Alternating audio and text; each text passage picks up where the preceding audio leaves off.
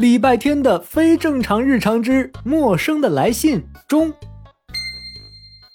礼拜天收到了一堆莫名的树叶信，寄信人显然不是人类。放学后的校园被夕阳笼罩着，礼拜天在绿树成荫的树林里寻找着。樟树先生，这是你的叶子吗？你还记得是谁从你身上摘下了它吗？哦，你手里拿的确实是一片樟树叶子，但这个校园里至少有五十棵樟树，我不确定他是不是我的孩子。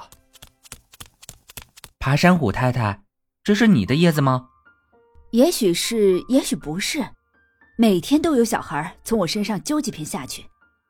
说到这儿，你能帮我提醒他们一下，少来揪我的叶子，可以吗？怪疼的。好的，我会提醒他们的。谢谢你好孩子。作为回报，我告诉你一件事。虽然我不知道这是不是属于我的叶子，但是它一定曾经生长在很高的地方。它太绿了，只有享受到了充足的阳光，才会有这样的绿色。柳树爷爷，这片叶子您见过吗？当然，我虽然年纪大了，可是我记得我每一个孩子的模样。它生长在我的头顶，它最喜欢和轻柔的风一起跳舞。我原本以为他还要过好些日子才会离开我呢。我很抱歉，但是您还记得他是怎样离开您的吗？这可就不记得了。一阵大风，一场大雨，一只讨厌的金龟子，一只路过的小鸟，一只活力十足的松鼠，都有可能把它们弄下来。礼拜天在夕阳西下的校园里走了许久。久到校门快要关闭了，他才垂头丧气地推着自行车离开。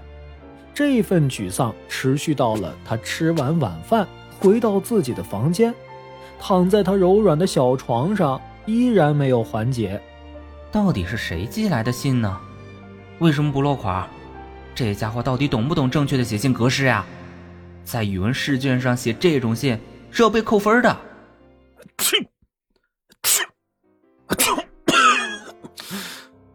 唉，胖大星摇摇摆摆的走进来，刚跳上书桌就打了好几个喷嚏。举着树叶信发呆的礼拜天嫌弃的挥挥手：“你感冒了，能不能戴个口罩，量个体温？”抱歉，只有笨蛋才会感冒，而我拥有一颗绝顶聪明的大脑。我打喷嚏是因为，因为春天来了。空气里到处都是乱七八糟的气味。